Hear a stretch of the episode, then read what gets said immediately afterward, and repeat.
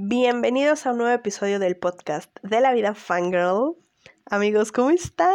¡Qué emoción! Yo estoy de nuevo aquí con todos ustedes y estrenando temporada. Estamos en la temporada 2 y estoy muy emocionada. Creo que todos los cambios son buenos y ya hacía falta un refresh. Ya tenía casi que medio año que no pasaba por acá después de un montón de problemas técnicos en el que también yo dije como que ya le estoy forzando muchísimo ya el podcast bye. Hemos vuelto hemos vuelto y estoy muy contenta. Les voy a contar el día de hoy, tengo mucho chisme para contarles, pero un tema del que me habían estado preguntando como que familia y algunos amigos, ¿qué tanto ha cambiado mi vida fangirl en este último año? Y me pareció que es un tema interesante por platicar para abrir esta nueva temporada.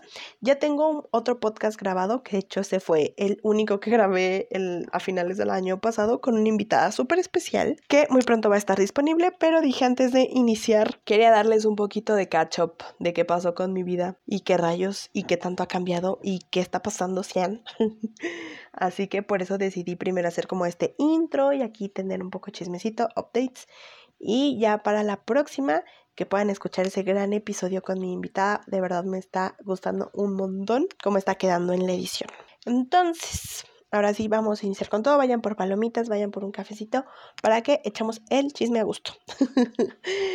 pues bueno, amigos. Ustedes saben que gran parte de mi vida se basa en ir a conciertos, fan meetings, meet and greets, etcétera, etcétera, etcétera.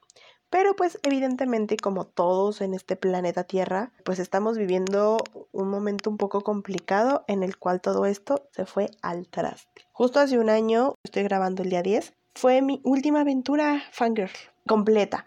Concierto, aeropuerto, hotel, etcétera, porque eh, de ahí fui a los Spotify Awards. Pero eh, ese también fue todo un, un tema, ese, ese evento y ahí pues como que no fue la experiencia tan completa. Y wow, sinceramente no puedo creer que ya pasó un año. Cuando yo creí que nuestro confinamiento iba a durar de que un mes, pues no, ya tenemos aquí un año, ya vamos por la segunda vuelta del Zoom cumpleaños y ha sido muy complicado, pero pues sinceramente soy una persona que se adapta muy bien a los cambios. O sea, en eso no, no puedo decir como que, ay, me costó trabajo. La verdad es que no.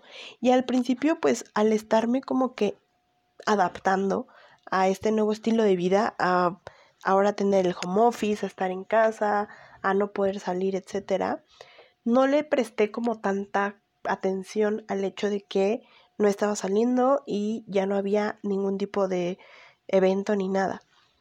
Pero hasta hace un par como que de meses fue como que me empezó a caer el 20 y poco a poco fueron avanzando los días hasta ahora, esta semana, estos últimos días he estado súper sensible, súper chip y le he llorado un montón porque me di cuenta que después de tanto tiempo, pues ya, ya estoy extrañando a mis amigos, ya estoy extrañando salir pues a este tipo de eventos y tal.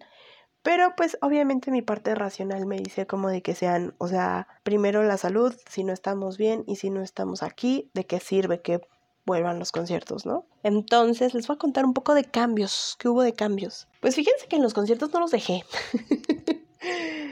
Este, pero pues obviamente me mudé a la modalidad online. En un principio como que pues para mí eran videos, ¿saben? O sea, una proyección y ya. Pero poco a poco dije, a ver, pues tenemos que darle un poco de giro a estos conciertos en línea porque si no, pues no sirve mucho, ¿no? O sea, pues sería como estar viendo videos de YouTube y ya. Entonces, por ejemplo, uno, o sea, los primeros que empecé a ver, como que ahí fue donde pues, los vi y ay, qué padre y todo, pero ya fue como que cuando empezó a caer este 20 que dije, a ver, vamos a hacer como que algo.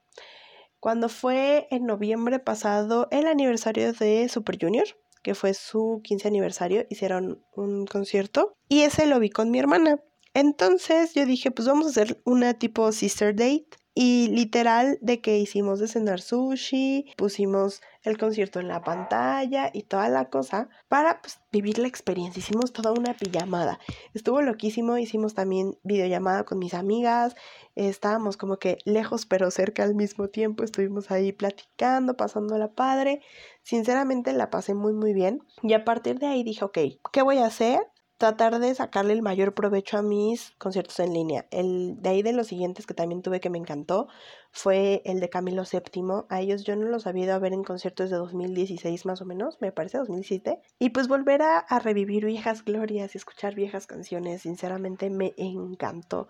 Ese día yo aquí tenía mi juguito, unas botanitas, la verdad la pasé muy bien. Al siguiente día fue mi concierto de mis amigos de Justinato, que aparte se lo sentí como un poquito más cercano porque pues por ahí ellos me pudieron mandar saluditos y toda la onda. Entonces la verdad la pasé súper, súper padre. Y comencé a tener como que estos momentos temáticos, por ponerlo de alguna forma, para hacer de estos conciertos en línea algo un poquitito menos solitario. Recuerdo cuando fue el de NCT, porque, paréntesis, pues yo no había seguido ningún grupo nuevo desde EXO en 2014, así como que mucho, hasta este año que conocí a SF9 y a NCT, así que ando voladísima con este par de grupos. Si me siguen en Instagram, ha hecho varios lives hablando de esto, así que pues por ahí sí, si quieren ir verlos. Entonces vino el concierto de NCT y estaba súper emocionada, mi amiga Jenny estaba súper emocionada porque hemos caminado juntas en este camino en Citizen y pues nos lanzamos a ver el concierto. Nosotros estábamos voladísimas de que nos vestimos de verde porque el color del grupo.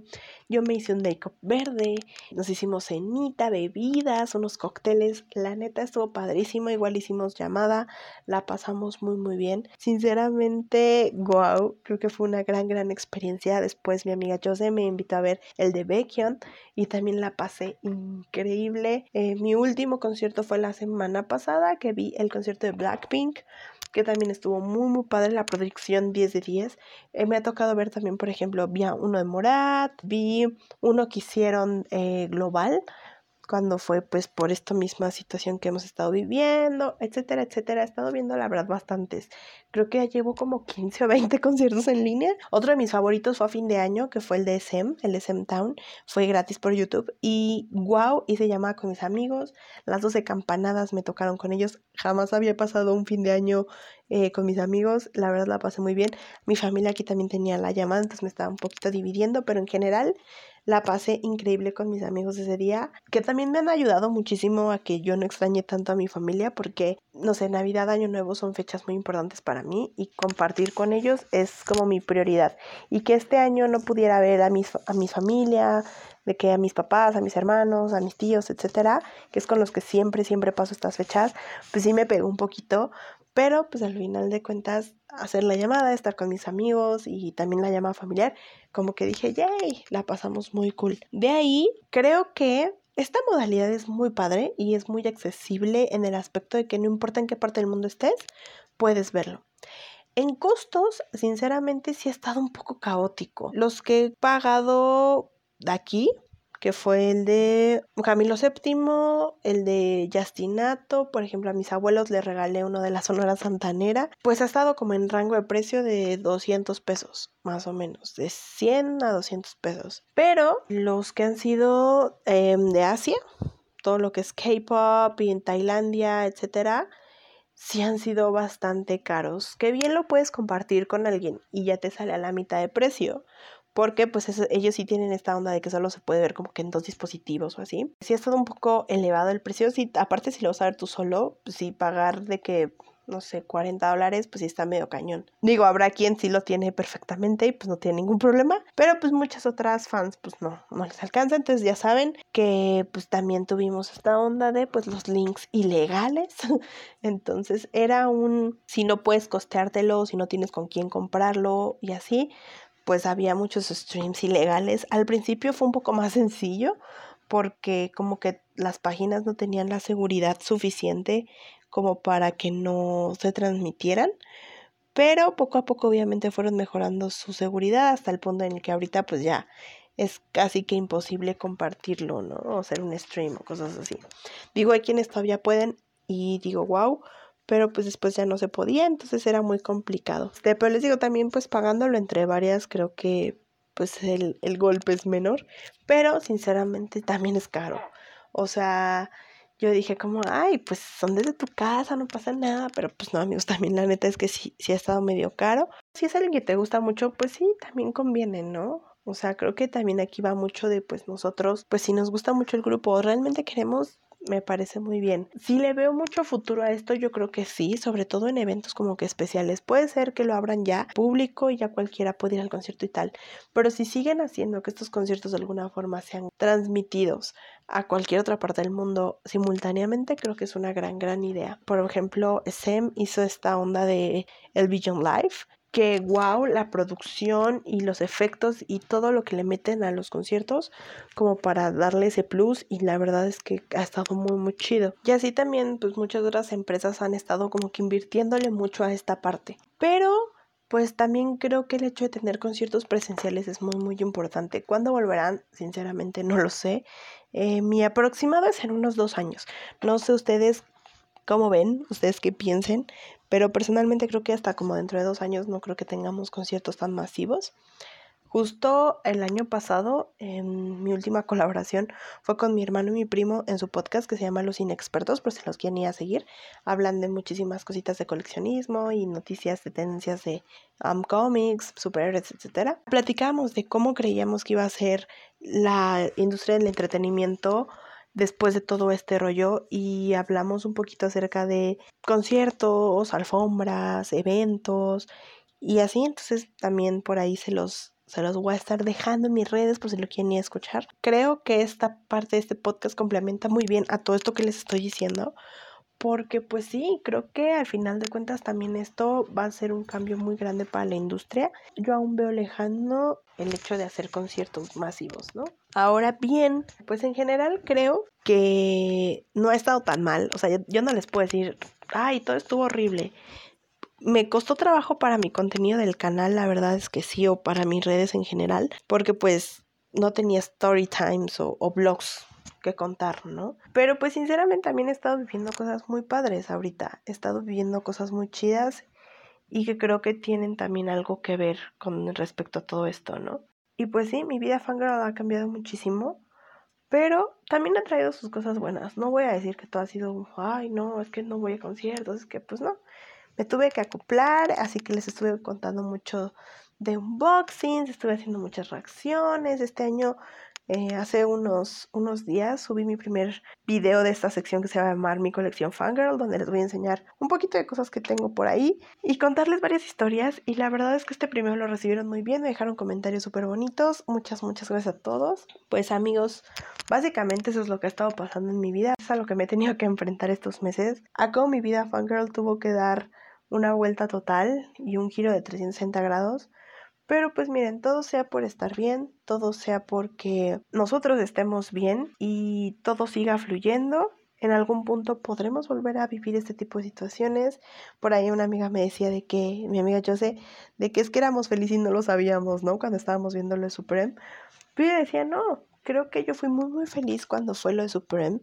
Pero pues jamás hubiera imaginado que iba a ser lo último de, de saberla ahora sí que lo hubiéramos disfrutado todavía lo doble. Creo que son experiencias que nos olvidan. Siento que a pesar de que fue el año pasado, como si todo lo que vivimos antes de la cuarentena hubiera sido como en otro año, ¿saben? Como que eso fue un año y el resto de encerrados fue otro año. Pero pues wow, wow amigos, sinceramente creo que pues pueden venir tiempos mejores, ya veremos qué tal va. Ojalá que esto pues poco a poco siga fluyendo y ya podamos empezar a volver a la normalidad en algunos muchos meses. Posiblemente todavía nos quede un ratote, pero pues mientras llegue el día, todo está bien. Por favor, sigan manteniéndose muy saludables. De por mi parte, esta semana va a ser todo, amigos. Eh, quería ponerlos un poquito en contexto, platicarles acerca de, de esto de los conciertos en línea, cómo ha cambiado mi vida, qué he hecho. Me puse un poco seria, el de hoy no estuvo tan así, pero ya tendremos chance de seguir platicando. Después de mis vacaciones largas, pues he estado tratando de acomodarme para poder salir con todo, porque otra de las cuestiones que mucho hice este año fue, ay, hacer un millón de proyectos, entonces pues aquí ando organizándome para poder darles nuevos contenidos por el podcast y también pues en mis otras redes y en mi canal de YouTube. De momento el podcast no va a tener una frecuencia muy muy muy establecida. Estoy considerando que sea de uno a dos episodios al mes, también dependiendo cuánto trabajo yo tenga en mi vida real. Entonces pues sí, por aquí nos andaremos viendo a mediados y, o a finales de mes y donde vamos a seguir platicando. Les digo, el próximo episodio voy a tener una invitada súper, súper especial que espero les guste muchísimo. Entonces, pues muchas, muchas gracias amigos por haber llegado hasta este punto del episodio. Bienvenidos de nuevo a la segunda temporada. Espero que me acompañen, espero que la pasemos muy padre. Por mi parte, en esta ocasión sería todo. Recuerden que me pueden seguir en todas mis redes, Facebook, Twitter, Instagram, YouTube, como La Vida Fangirl. Muchas gracias a la gente que me está apoyando. Logramos llegar a 300 sub en YouTube antes de eh, que fuera el aniversario del canal otra vez. Entonces, sinceramente, estoy súper feliz y súper emocionada. Espero que esta nueva temporada les guste muchísimo. Estaremos por acá, estaremos al pendiente. Recuerden que si quieren hacer alguna colaboración conmigo o quieren que grabemos un podcast de algo en especial, con todo el gusto del mundo, ustedes me escriben, nos ponemos de acuerdo y sacamos algo nuevo. Así que pues yo estoy en toda la disposición de poder grabar con cualquiera de ustedes. Pues bueno amigos, por mi parte sería todo. Muchísimas gracias. Cuídense muchísimo. Les mando un abrazo enorme. También chocolates virtuales. Feliz día de San Valentín. Happy Valentine's Day. Y pues nos vemos muy, muy, muy pronto. Muchas, muchas gracias. Cuídense y bye bye.